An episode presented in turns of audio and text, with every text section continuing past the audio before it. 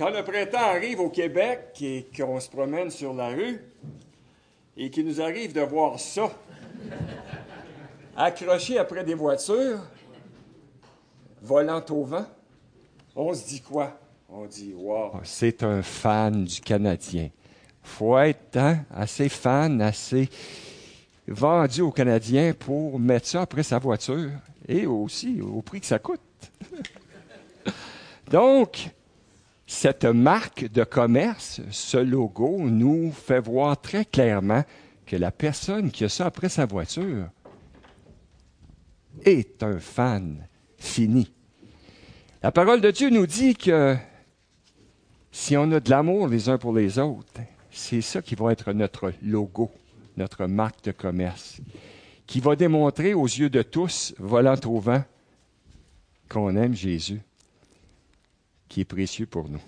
Je vous invite à tourner Jean 13, 34, 35, s'il vous plaît. Pour ceux qui n'ont pas leur Bible, ça va apparaître à l'écran. Jean 13, 34, 35. Un thème tout simple ce matin, mais combien profond à la fois. On peut lire Je vous donne un commandement nouveau. Aimez-vous les uns les autres comme je vous ai aimé vous aussi aimez-vous les uns les autres. À ceci, tous connaîtront que vous êtes mes disciples, si vous avez de l'amour les uns pour les autres. Donc cet amour, c'est notre fanion, c'est notre logo, c'est notre marque. Ce matin, on va faire un casse-tête ensemble. On va prendre des morceaux qu'on va assembler progressivement au cours du sermon pour développer une belle image. Une invitation à marcher de progrès en progrès. C'est ça la parole de Dieu, c'est ça d'entendre un sermon. C'est toujours une invitation d'aller de mieux en mieux dans notre marche, d'être de plus en plus conforme au Seigneur Jésus. C'est pas un marteau qui nous cogne sur la tête, rien de cela. C'est une invitation à marcher de progrès en progrès. Donc ce matin, on va voir cinq points. Le premier, ça va être le commandant. Celui qui donne le commandement, c'est le commandant. Donc, le commandant, le commandement, le contexte, c'est-à-dire dans quel contexte cet amour doit être pratiqué, le comment, donc un genre de déclinaison de ce commandement-là, de quelle façon se présente-t-il dans tous ces aspects. Et finalement, on va se regarder dans la glace, comme on fait chaque matin, et on va regarder notre cœur dans cette glace pour voir nous, où en sommes-nous face à ce commandement dans la vie de tous les jours. Où en sommes-nous? Et on sait que toute écriture, la parole de Dieu est utile pour quoi? Enseigner, convaincre, corriger, instruire dans la justice. Donc, si on regarde le commandant, le verset commence ainsi, Je vous donne un commandement nouveau. Le je, évidemment, c'est Jésus qui parle. C'est comme si Jésus était ici ce matin et disait, Église baptiste réformée de Saint-Jérôme, je vous donne un commandement nouveau. Quand on se présente devant la parole de Dieu, on doit toujours garder en tête que ce n'est pas un homme qui est en avant, qui, qui est là pour parler tout simplement. C'est la parole de Dieu, c'est Dieu qui nous interpelle, c'est Dieu qui nous exhorte. Donc, c'est Jésus, le roi des rois, qui parle, le Seigneur des seigneurs, l'alpha et l'oméga, celui qui est, qui était et qui vient, le Fils de Dieu, Dieu fait homme, celui qui jugera les vivants et les morts. Dans Jean 13, 13, un peu plus tôt, il y dit, vous m'appelez Seigneur et Maître et vous faites bien car je le suis. Donc c'est celui qui donne le commandement, le commandant, c'est Dieu fait homme, Jésus-Christ notre Sauveur. Donc en tant que chrétiens, nous sommes sous l'autorité de Christ. On est dans une société où tous et chacun ne veut rien savoir d'être sous l'autorité d'un autre. On veut notre liberté à tout prix. On veut faire ce qu'on veut, quand on veut, comme on veut. Les gens ont rejeté Dieu, pensant devenir libres, et ils marchent jour après jour en entendant le bruit de leur chaîne derrière eux. Hein? Donc, nous, en tant qu'enfants de Dieu, on est sous le commandement du Seigneur Jésus-Christ, sous l'autorité de Christ. Et je vous pose ce matin, si vous n'êtes pas sous l'autorité de Christ, Que faites-vous? Sous l'autorité de qui êtes-vous? La parole de Dieu est claire. On a soit pour père Dieu, ou on a soit pour père le diable.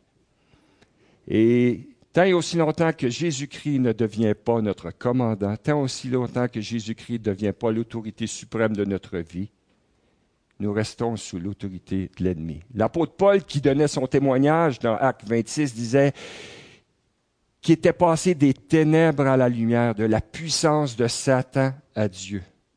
Hein? Donc, c'est ce que la parole de Dieu nous dit. On fait partie du royaume des ténèbres jusqu'à temps qu'on soit transporté dans le royaume de lumière, dans le royaume du Fils de son amour, que l'on devienne un enfant de Dieu. Et si vous n'êtes pas sous l'autorité de Christ ce matin, je vous exhorte de tout mon cœur, mettez-vous sous son autorité. Jean 15, 9, 12, Jésus répète le même commandement. Et c'est spécial, hein, il répète, et si on s'attarde, qui d'entre nous serait porté à donner un commandement à qui que ce soit? Encore moins de dire mon commandement. Et le fait que Jésus présente le tout comme, comme il le présente, c'est vraiment une façon encore plus claire d'exprimer qu'il est l'autorité suprême, qu'il est Dieu. Donc, où en sommes-nous face au fait que Christ est Seigneur, que Christ est roi? Est-ce qu'il est Seigneur dans ta vie? Est-ce qu'il est Seigneur dans ma vie? Est-ce que son autorité est vraiment présente dans ta vie de tous les jours? Donc, nous sommes en face du commandant qui nous donne son commandement. Jean 15, 9, 12 dit, Comme le Père m'a aimé, comme je viens de vous dire, je vous ai aussi aimé. Demeurez dans mon amour. Si vous gardez mes commandements, vous demeurez dans mon amour. De même que j'ai gardé les commandements de mon Père et que je demeure dans son amour. Je vous ai dit ces choses afin que ma joie soit en vous et que votre joie soit parfaite. C'est ici mon commandement aimez-vous les uns les autres comme je vous ai aimé. Donc, nous, les humains, on a besoin de répétition. Et Jésus le savait. Hein. Il répète, il répète, il attaque le sujet d'un angle, d'un autre angle, d'un autre angle. Parce qu'on est des auditeurs, quoi? Oublieux, exactement. Et au Québec, on dirait, nous sommes des têtes de... Exactement. Donc, on a besoin qu'on nous répète, on a besoin d'être ramené constamment vers la vérité. Donc, Jésus notre Maître, qui nous donne son commandement. Et il dit que c'est un commandement quoi? Nouveau. Si on s'arrête à ça, pourquoi est-ce qu'il dit que c'est un commandement nouveau? Il y a deux points majeurs. Premièrement, parce que c'est la première fois de l'histoire que Jésus devient l'exemple pour le commandement. Dans l'Ancien Testament, Jésus n'était pas présent aussi clairement. Donc, c'est un commandement nouveau à cause que c'est lui qui est l'exemple. Il est le patron. Hein. Quand on veut faire une robe, plus souvent qu'autrement, on va prendre un patron. Hein. Donc, il est le patron. Il est la marche à suivre. Il est l'exemple à regarder. Dans Jean 13, 12, 16, Jean 13, 12, 16, qui n'est pas à l'écran, mais je, vais vous le lire si euh, vous n'avez pas votre Bible avec vous. Jean 13, 12, 16.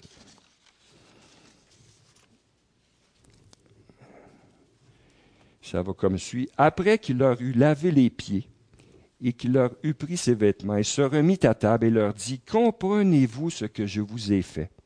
Vous m'appelez maître et seigneur, et vous dites bien car je le suis. Si donc je vous ai lavé les pieds, moi, le Seigneur est le Maître, vous devez aussi vous laver les pieds les uns aux autres, car je vous ai donné un exemple afin que vous fassiez comme je vous ai fait.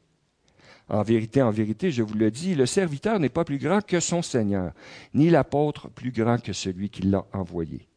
Si vous savez ces choses, vous êtes heureux pour vous, pourvu que vous les pratiquiez. Et on combine ça avec ce qu'on voit à l'écran, Philippiens chapitre 2. Et ici, on a à partir du verset 5, mais je vais lire les versets précédents.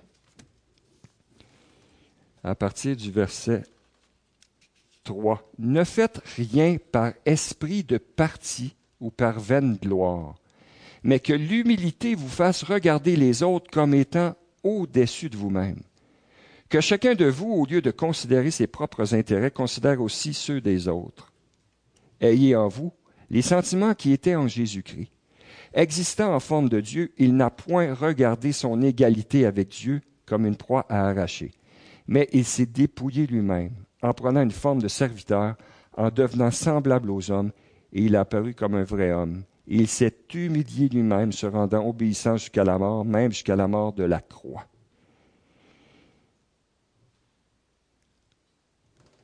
Jésus a été un exemple incroyable, incroyable. Un exemple d'humilité. Quand il est question d'humilité, comme on le voit chez Jésus, ce qui vient au cœur de cette humilité-là, c'est la notion de droit, la notion de privilège, la notion de statut. On est dans une société où on revendique nos droits. Hein, en tant que Québécois, en tant que Canadien, on a des droits pour ci, on a des droits pour ça. Et il y a des manifestations pour les droits. Il y, a, il y a toutes sortes de choses qui sont dites et faites et écrites pour revendiquer les droits. Donc, les droits sont extrêmement importants. Et parfois, il est bon de les faire valoir, absolument. Mais parfois, ça va trop loin. Les privilèges, ou le statut, je suis un tel, je suis une telle, j'ai tel rang dans la société. Et souvent, on s'accroche à nos droits, à nos privilèges, euh, avec des chaînes, avec des cadenas, de façon à ne pas vouloir rien laisser aller de tous ces droits et ces privilèges. Parce qu'on pense ultimement, parfois sans, sans le comprendre, que c'est ça notre identité. Puis on regarde Jésus qui avait tous les droits tous les privilèges et le plus grand des statuts. Il était auprès de Dieu dans sa gloire, mais il s'est humilié lui-même, se rendant obéissant jusqu'à la mort, même jusqu'à la mort de la croix. Donc, on voit la profondeur de l'exemple de Christ. Ses droits, il les a mis de côté. Ses privilèges, il les a mis de côté. Son statut d'être dans la gloire, il l'a mis de côté et il s'est humilié lui-même. Profond comme exemple. Profond. Qu'est-ce, qu'en est-il de tes droits, mon frère, ma soeur? La semaine, quand tu n'es pas à l'église, quand tu es en contact avec un, avec une, avec des non-chrétiens, quand ça vient graffiner dans ta vie parce que hum, tu te sens lésé ici, tu te sens lésé là. Est-ce que je, est-ce que tu t'accroches à tes droits, à tes privilèges, à ton statut, parce que tu es chef d'entreprise, parce que tu es patron, parce que tu es patronne, parce que si, parce que ça? Ou bien tu, as les sentiments qui étaient en Jésus-Christ et tu te laisses attirer par l'humilité. Deuxièmement, le service. On connaît l'histoire dans le contexte de lavement des pieds. On n'a pas d'équivalent aujourd'hui. On sait qu'à l'époque, hein, les routes n'étaient pas ce qu'elles sont de nos jours et que les gens avaient les pieds croûtés. que les gens avaient les pieds sales, les rues sales. On pense qu'il n'y avait pas de souliers fermés, donc en sandales, dans la poussière, dans la boue. les gens se retrouvaient avec les pieds sales et c'était laissé à la personne euh, la moins considérée que de laver les pieds des invités, des gens qui se retrouvaient les pieds sales. Et pourtant, c'est Jésus qui le fait. Et on sait tous et toutes que ça aurait été le dernier qui aurait dû faire ça. Même que ça n'aurait jamais dû être lui qui aurait dû faire ça. Hein? Mais Jésus donne l'exemple et il fait ce qui était réservé à quelqu'un d'autre, dans le fond. Et de nos jours, on est appelé à la même chose. On est appelé au service. On est appelé. L'humilité n'est pas là dans un vacuum. L'humilité est là pour amener à l'action. On n'est pas dans l'humilité si on est à rien faire. Hein? Je disais dernièrement, un chrétien qui ne sert pas sert à rien. Hein? On est là pour servir. L'humilité va main dans la main avec le service. Et quand on est venu à Christ, on a reçu un cadeau. Vous savez, quand on va dans les hôtels, des fois, il y a des serviettes. Hein? c'est marqué euh, le, nom, le nom de l'hôtel, tout ça. Et il y a même des gens qui se font faire des serviettes avec leur initiale pour la maison. Hein. J'ai déjà vu ça, je trouve ça cute. Hein. Mais à notre conversion, on a un cadeau emballé, Puro Later Express, une serviette et une bassine à notre nom. C'est pas cute. Hein? Le Seigneur nous donne une serviette et une bassine, au figuratif bien sûr, et il nous appelle à servir, à servir dans l'humilité. Donc, Jésus est mon commandant qui donne son commandement et il devient mon exemple au niveau de l'humilité, au niveau du service. Un commandement nouveau parce qu'il est l'exemple, un commandement nouveau parce que c'est par sa force qu'on peut vivre ainsi. Est-ce que vous vous sentez d'attaque et capable par vos propres forces de marcher dans l'humilité et d'être au service de ceux et celles qui vous entourent, principalement des frères et sœurs? Ça prend la force de Christ. Jésus dit dans Jean 15, toujours dans le même contexte, parce qu'il est question ici hein, du, discours d'adieu de Jésus, puis Jean 15, qui est pas loin de Jean 13, Jésus dit, Je suis le cep, vous êtes les sarments. Celui qui demeure en moi et en qui je demeure porte beaucoup de fruits, car sans moi, vous ne pouvez rien faire. Avez-vous déjà vu une branche qui était coupée, qui portait du fruit? Non. La, la branche porte du fruit dans la mesure où elle est attachée au cep. Hein? Évident, Watson, vous me direz. Mais c'est ce que la parole de Dieu nous dit. C'est en étant accroché, dépendant de Jésus-Christ, chaque jour, dans toutes nos activités, qu'on va pouvoir porter ce fruit, qu'on va pouvoir avoir les sentiments qui étaient en Jésus-Christ, qu'on va pouvoir avoir sa force pour vivre comme il veut que nous vivions. Jésus donne jamais un commandement sans nous donner, sans nous équiper, sans nous donner ce qu'il faut pour que nous puissions mettre en pratique ce commandement. Donc, non seulement c'est un commandement nouveau parce que c'est pour la première fois lui qui est l'exemple, un commandement nouveau parce que c'est pour la première fois que c'est en lui qu'il est clairement établi que doit être tirée l'énergie, la vie, la force. Et ça nous donne une fois de plus clairement l'idée qu'il est Dieu. Alors, parfois, la divinité de Christ, elle est évidente parce qu'il est écrit. Parfois, quand on creuse un peu ce qui, les versets, même si au premier abord, c'est pas clair. Par la suite, on voit, wow, c'est à Christ que je dois m'accrocher. C'est de Christ que je dois être dépendant. C'est lui qui me donne cette énergie spirituelle. C'est lui qui me donne la force. C'est lui qui me donne le courage de marcher dans l'humilité pour servir. Donc, on doit demeurer en lui, être dépendant de lui pour être obéissant. On doit être obéissant pour être dépendant de lui. Hein? C'est comme l'histoire des Suicide Grade à l'époque, pour ceux qui se rappellent. Hein?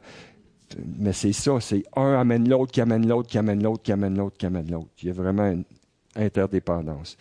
Donc Jésus est mon exemple, Jésus est ma force aussi.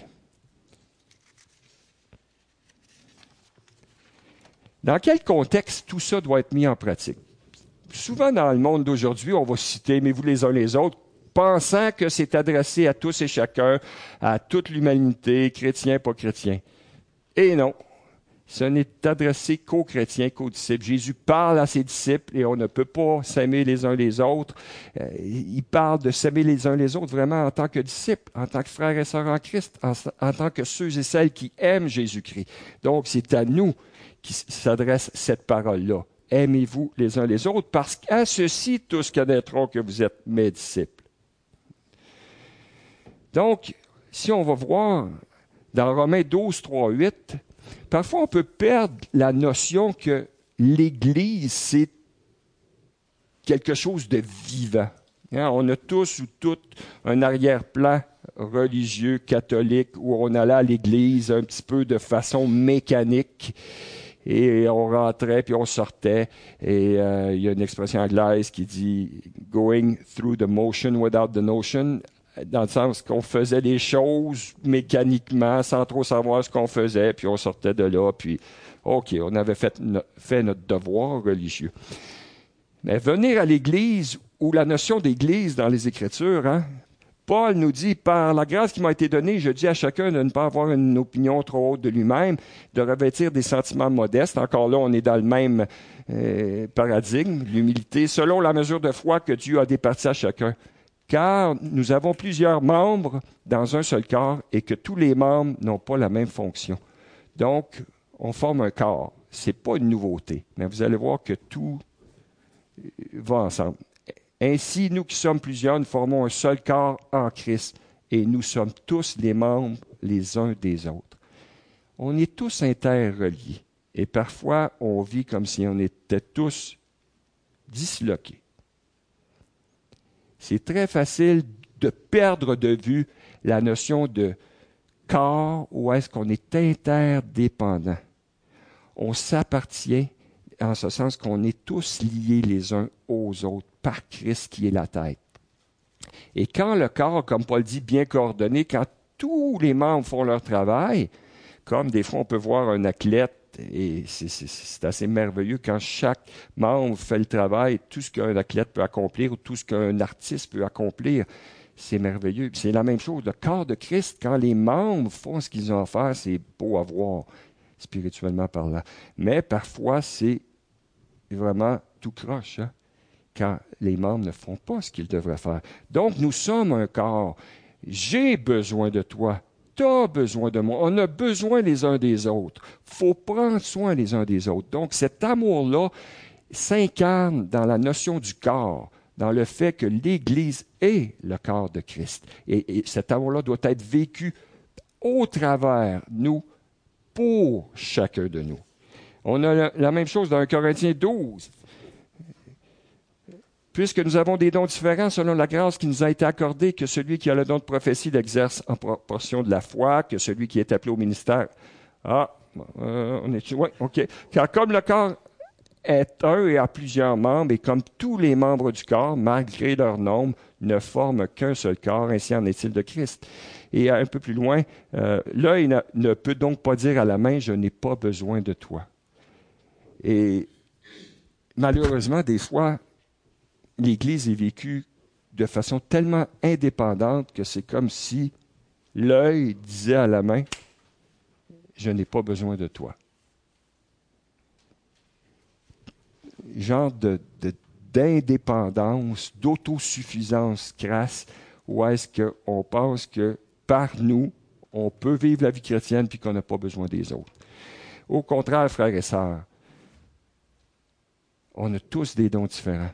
On a tous des capacités différentes.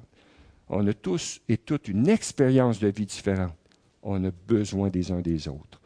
Donc, le le commandant a donné son commandement et a donné l'exemple pour que ça soit vécu de façon dynamique dans le corps, dans son Église qui est son corps. Et l'Église, frères et sœurs, ce n'est pas un club social. Si vous venez à l'Église en pensant que c'est un club social, allez jouer au bridge, faites de la danse. Je ne sais pas, mais l'Église n'est pas un club social, pas du tout. C'est vivant, c'est le corps de Christ en action. Nous sommes appelés à vivre l'Église. Vous vous rappelez quand on était jeune, chacun d'entre nous, on a sûrement tous et toutes joué à un moment donné à l'école on jouait à l'école. On mettait un tableau, puis là, on sortait des craies, puis la brosse, puis oh, des fois, tu fais le professeur, des fois, tu fais l'élève, ou c'est toi le professeur, tes habits, c'est l'élève, c'est mieux comme ça. Puis, on jouait à l'école. Hein? Mais savez-vous qu'on peut jouer à l'église? Faire semblant que? Et je me parle autant que je vous parle. C'est tellement facile de tomber dans cette routine, dans cette façon de faire où on, va, on fait les choses de façon mécanique. On est appelé, frères et sœurs, à vivre l'Église et non pas à jouer à l'Église. Et ce commandement de s'aimer les uns les autres, c'est vague, c'est vaste, la notion de s'aimer les uns les autres. Si on décline cette notion de s'aimer les uns les autres, se décliner, donner des exemples de. Ça se vit comment? J'ai sorti, oh, il y en a peut-être une vingtaine de versets qui parlent les uns les autres. Faites juste écouter. Que le Dieu de la persévérance et du réconfort vous donne de vivre en plein accord les uns avec les autres. Accueillez-vous donc les uns les autres comme Christ vous a accueillis.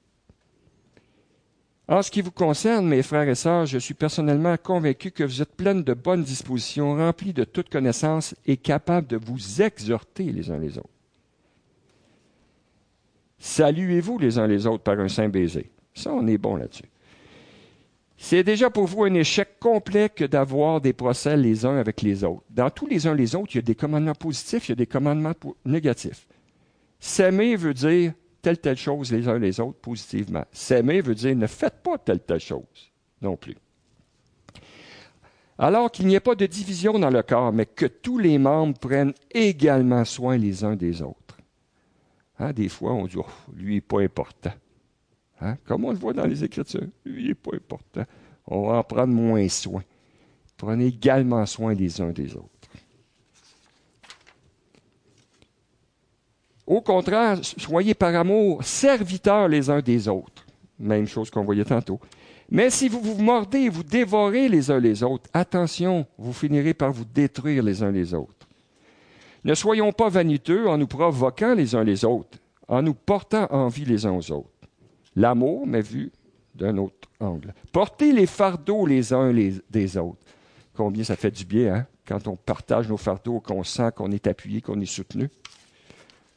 En toute humilité et douceur, avec patience, supportez-vous les uns les autres. Oui, des fois, on se fait piler sur le gros orteil, c'est plus difficile avec un, avec une.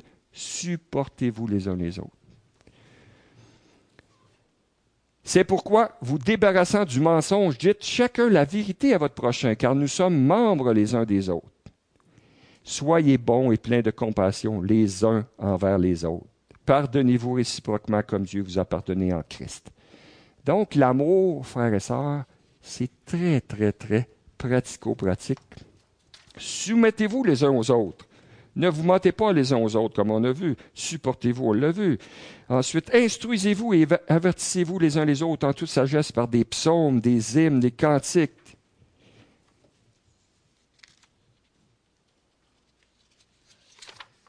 Encouragez-vous donc les uns les autres. C'est pas marqué chiolez-vous après les uns les autres. Non, non. Encouragez-vous donc les uns les autres. Veillons les uns sur les autres pour nous inciter à l'amour et à de bonnes œuvres. Ne dites pas de mal les uns des autres. Ne vous plaignez pas les uns des autres. Avouez vos fautes et les uns aux autres et priez les uns pour les autres. Aimez-vous donc ardemment les uns les autres. Exercez l'hospitalité les uns envers les autres. Soumettez-vous les uns aux autres selon la parole de Dieu. Il m'en reste trois. Euh, ah, c'est la même chose, j'essaie de ne pas être redondant. Donc, nous aimer les uns les autres. C'est agréable de voir comment, de façon concrète, cet amour-là peut s'exprimer. Parce que c'est facile de dire Je t'aime, je t'aime, mon frère, ma soeur, je t'aime, Seigneur. Mais dans le concret, ça s'exprime comment, ça se vit comment, ça l'implique quoi? Parce que la parole le dit, hein? Petits enfants, n'aimons pas en parole et avec la langue, mais en action et en vérité. Celui qui a mes commandements et qui les garde, c'est celui qui m'aime. L'amour et les commandements vont main dans la main. La pratique de la parole Jacques dit, ne soyons pas comme des auditeurs oublieux. Hein, c'est comme d'aller le matin dans le miroir. Puis deux minutes après, à quoi est-ce que je ressemblais? Hein? Non, on ne veut pas être des auditeurs oublieux. On veut être des gens qui mettons en pratique cet amour. Si on va voir ensemble dans 1 Jean 3, 11, prenez-la en note. C'est dit dans 1 Jean 3, 11 à 17. Si tu vois ton frère qui est dans la misère, hein, je paraphrase, qui en arrache, puis c'est très difficile ce qu'il vit, puis qui a besoin d'aide, puis tu te détournes, tu t'en vas, tu as un problème, tu n'as rien compris. Hein? Aide ton frère. Hein? Comment tu peux dire que tu aimes Dieu que tu ne vois pas si tu n'aimes pas ton frère que tu vois? Autre façon de dire, il y a un problème, ça ne va pas. Donc, c'est très, très, très, très, très clair. Hein? C'est pratico-pratique. Et si on regarde le verset suivant, s'il vous plaît.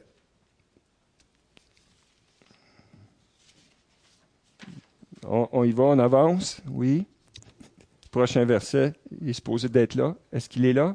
Oui. Qu'on a vu tantôt. Petits enfants, n'aimons pas en parole et avec la langue, mais en action et avec vérité. On sait que des fois, on va voir comment c'est écrit en grec, hein? parce que des fois, en grec, c'est plus clair, c'est plus profond.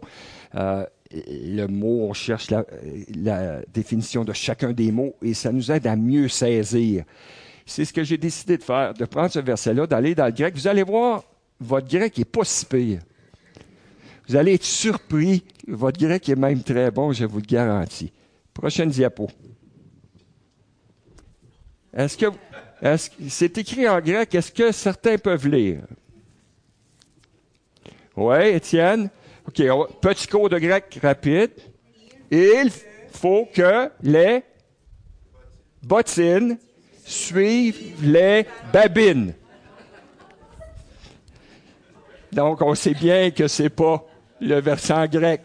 Mais si on traduisait dans notre contexte quelque chose que tous et chacun peut comprendre facilement, tu dis aimer Dieu, tu dis être un enfant de Dieu, tu dis aimer les frères et sœurs que tes bottines suivent tes babines. Hein? C'est aussi simple que ça. En grec, en italien, en n'importe quelle sorte de langue. C'est ça que ça veut dire, c'est vis-le, mets-le en pratique. Aussi simple que ça. Donc, en guise de conclusion, dernier point, on a vu le commandant sous lequel, sous l'autorité duquel nous sommes, qui nous donne son commandement. Aimez-vous les uns les autres comme je vous ai aimé. Il nous a donné l'exemple d'humilité et de service. On a vu que ça se vivait dans le corps de Christ. Hein? Et de façon très, très pratico-pratique, par toutes les déclinaisons. Et je vous donne un miroir maintenant à chacun et chacune, et on le met devant notre cœur. Puis on se pose la question, moi, ce matin, où en suis-je face à ce que Christ me demande? Aimez-vous les uns les autres? À certains égards, on fait certaines choses. Et bravo, bravo pour ce qu'on met déjà en pratique dans ce les uns les autres. À d'autres égards, il y a place à amélioration. Et comme je vous disais, la parole de Dieu nous appelle à vivre de progrès en progrès. Hein? On n'est jamais arrivé. Bien sûr, chacun et chacune, on a des obligations. Certains pourront dire, comment tu veux que je vive l'Église? J'ai une vie de fou. Je suis tellement occupé. J'ai pas le temps. J'ai juste le temps de venir à l'Église, puis encore. Hein? C'est sûr qu'on a tous des obligations et parfois c'est fou. Et parfois, on peut même être dans l'épreuve, tellement dans l'épreuve qu'on voudrait avoir plus de communion avec les frères et sœurs. On voudrait passer plus de temps pour mettre toutes ces choses en pratique là, mais on est pris par des situations, une situation qui demande quasiment tout, notre temps, toute notre énergie. Il faut faire la part des choses, frères et sœurs. Mais on est encouragé, vraiment, à s'aimer les uns les autres. Faites aller votre imagination ce matin. Imaginez qu'on a une caméra qui vous suit toute la semaine. Certains connaissent 24CH, hein? Canadien de Montréal, qui est suivi à la loupe, et là, on nous montre les faits et gestes des joueurs et tout ça.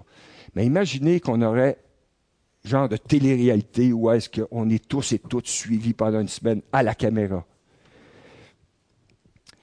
Et qu'après, on aurait la vidéo de la semaine devant nous.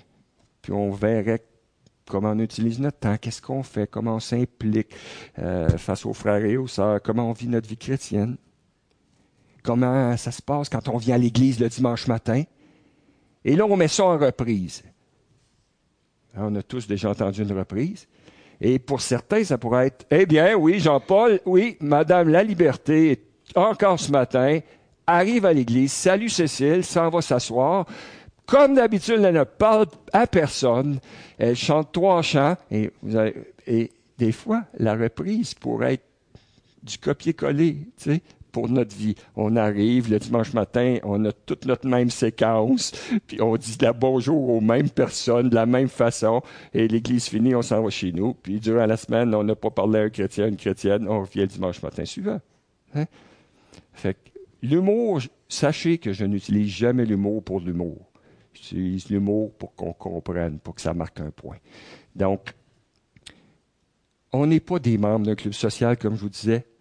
faut pas être des autosuffisants. faut pas être des religieux. faut pas être des routiniers. faut pas être des coups de vent. As-tu vu Marc un matin à l'église? As-tu vu Marc? As-tu vu Marc?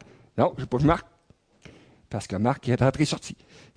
Euh, ça pourrait être Jean-Paul, Gustave, peu importe. J'ai choisi un nom, un nom comme ça. Euh, T'en as d'autres qui se déguisent en agent secret, hein? 008, 009. Hein? sais pas s'il est venu, s'il était là, s'il était pas là. Hein? Euh, puis, il s'est pas fait voir. hein? Euh, coffre-fort, tu veux y parler, mais il s'ouvre pas. C'est comme ça. Hein? Euh, tout ça pour dire, frères et sœurs, on a besoin de vivre l'Église de façon dynamique.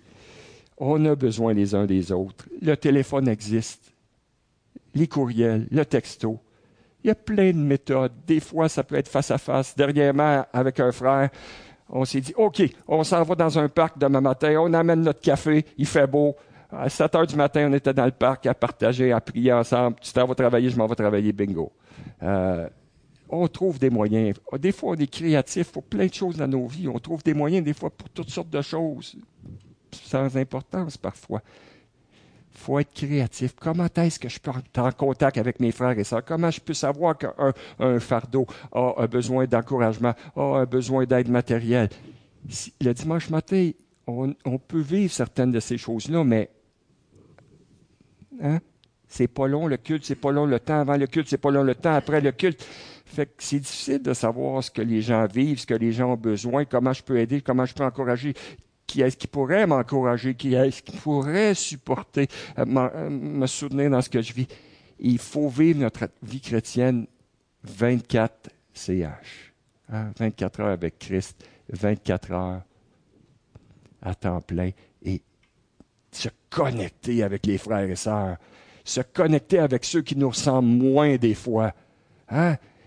Des fois, j'ai goût, quand on a une agapée, là, de prendre je sais pas moi, des numéros, puis dire, on mélange les numéros, vous choisissez un numéro, puis vous allez vous asseoir à la table que votre numéro vous a donné, puis là, vous vous retrouvez avec du monde que vous ne connaissez pas du tout. Puis là, vous apprenez à connaître les gens que vous ne connaissez pas du tout.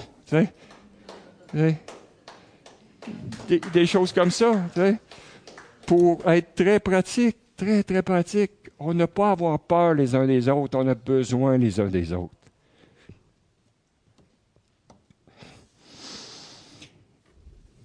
On est tous des brebis si on connaît Jésus. Puis on a décidé de faire du tricot avec notre laine.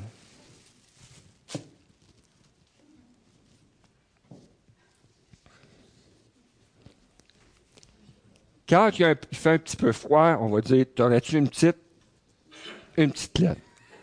Quand il fait un petit peu froid, une petite laine, hein, ça va nous réchauffer. Mais ça a ses limites, hein, parce qu'il y, a des, y a des trous. Hein. Ça a une certaine solidité, mais ça a ses limites, parce qu'il y a des... Exactement. Plus nous sommes tissés, plus il fait chaud dans nos cœurs. Plus c'est solide. Essayez de casser ça dans la mesure où nous sommes tissés serrés, nous les brebis, ça fait chaud au cœur. Pourquoi les gens vont dans un bar, d'après-vous? Parce qu'ils ont besoin d'être écoutés. Ils ont besoin d'être écoutés sans être jugés. Puis au lieu que ce soit la grâce qui coule à flot, c'est la bière qui coule à flot. Mais à la base, les gens vont dans des endroits comme ça parce qu'ils ont besoin de contact humain. Mais nous, soyons les uns avec les autres pour nous aimer les uns les autres. Soyons tissés, serrés, de façon à être solide, de façon à être au chaud dans nos cœurs. Et à ceci, tous connaîtront que nous sommes ses disciples, si nous avons de l'amour les uns pour les autres. Prions. Seigneur Jésus, on s'humilie devant ta face ce matin. Parce qu'on a tellement besoin de toi, Seigneur. On a des cœurs pleins d'autosuffisance, des cœurs pleins de préjugés, des cœurs pleins de peur, Seigneur, de fausses craintes, de blessures.